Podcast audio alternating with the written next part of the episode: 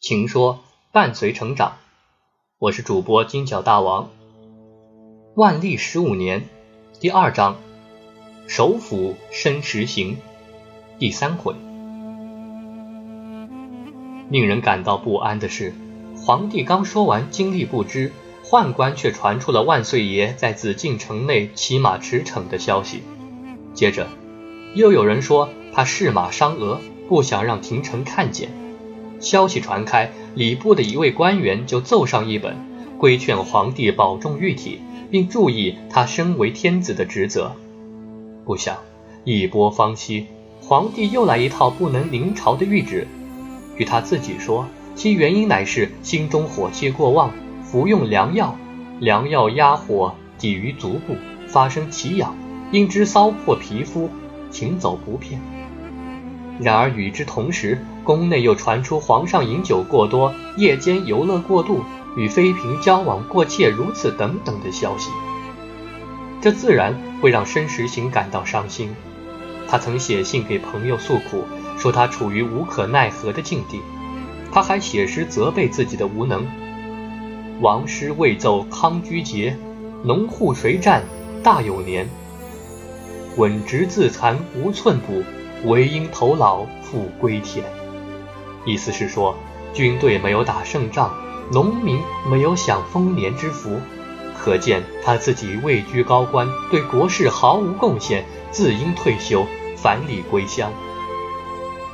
然则申时行并不真是一个容易灰心的人，在发完牢骚之后，他仍然抖擞精神，继续执行他首辅的职责。摊开奏本，用楷书端端正正地写上：“请求陛下以社稷为重，保养玉体，但是经言绝不可长期停止。”太祖洪武皇帝经言讲到七十岁仍然坚持不息。他同时又和朋友通信，指出局势艰难。上辽否阁，中外魁邪，自古国家未有如此而能长治久安者。申时行是一个富有现实感的人，他懂得为臣之道。如果皇帝说他的问题在脚痒，首席大学士就一定要相信这问题在脚痒。更应该庆幸的是，皇帝陛下竟用了这么多语句细诉他的困难，这就不失为可喜的现象。所以看来。皇帝的病源不深，早朝和经言不致耽搁太久。好在新的讲官和展书官都已派定，只要皇帝能够出席，经言可以立即继续举行。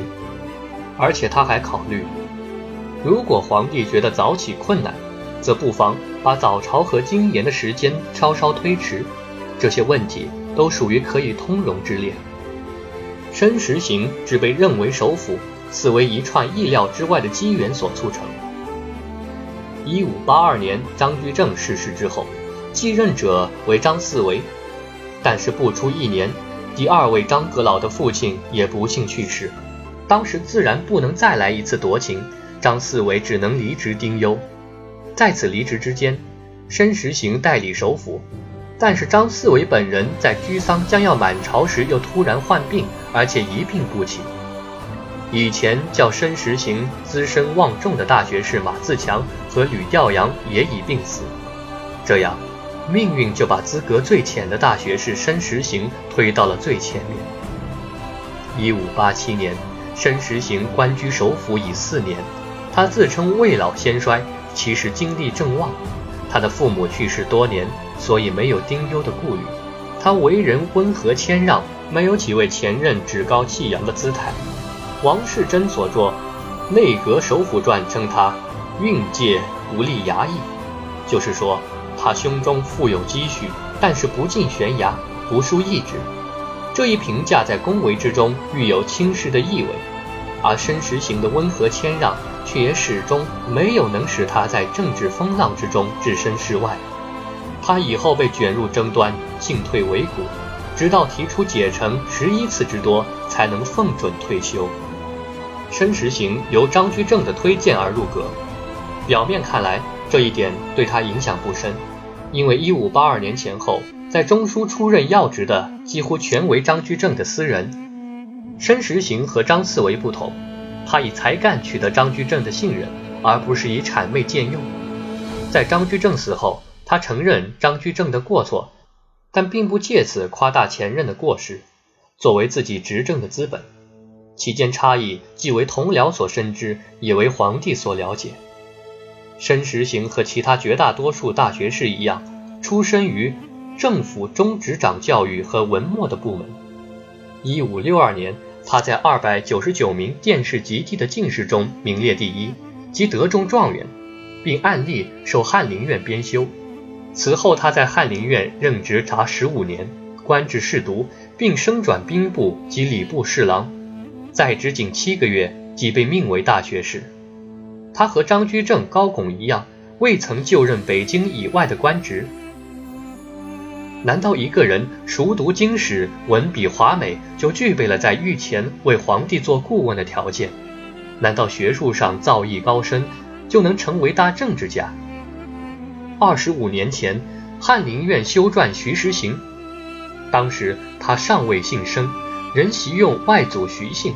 也曾对这些问题发生疑惑，但是今天的大学士申时行对此早已焕然冰释，理解了其中的精微奥妙。因为我们的帝国在体制上实施中央集权，其精神上的支柱为道德，管理的方法则依靠文读。多年的翰林生活更使申时行对这些问题的理解逐渐加深。翰林院的官员替皇帝撰写告赦。告赦的接受者总是孝子贤孙，同时也是眼光远大的父母，或是能够周济邻里、领导地方的正人君子。执掌文墨与教育的官员也向皇帝反复说明，为人君的职责是使人民在丰年得以温饱，凶年不至于填于沟壑。他们也要阐明三代以来的王道至今适用，即一个良好的政府务必选贤任能。同时，在社会上提倡诚信与和谐。总而言之，道德至高无上，它不仅可以指导行政，而且可以代替行政。至于具体的技术问题，例如一个蛮夷酋长当辅当角的得失，使黄河水道南移或北迁的利弊，边区茶马交易折换率的调整等等，自然也很重要。但这是属于各地总督巡抚的范围，他们。理应提出建议。本节目由情说主播金角大王提供，专业心理咨询服务，更多成长治愈好文，尽在情说 APP。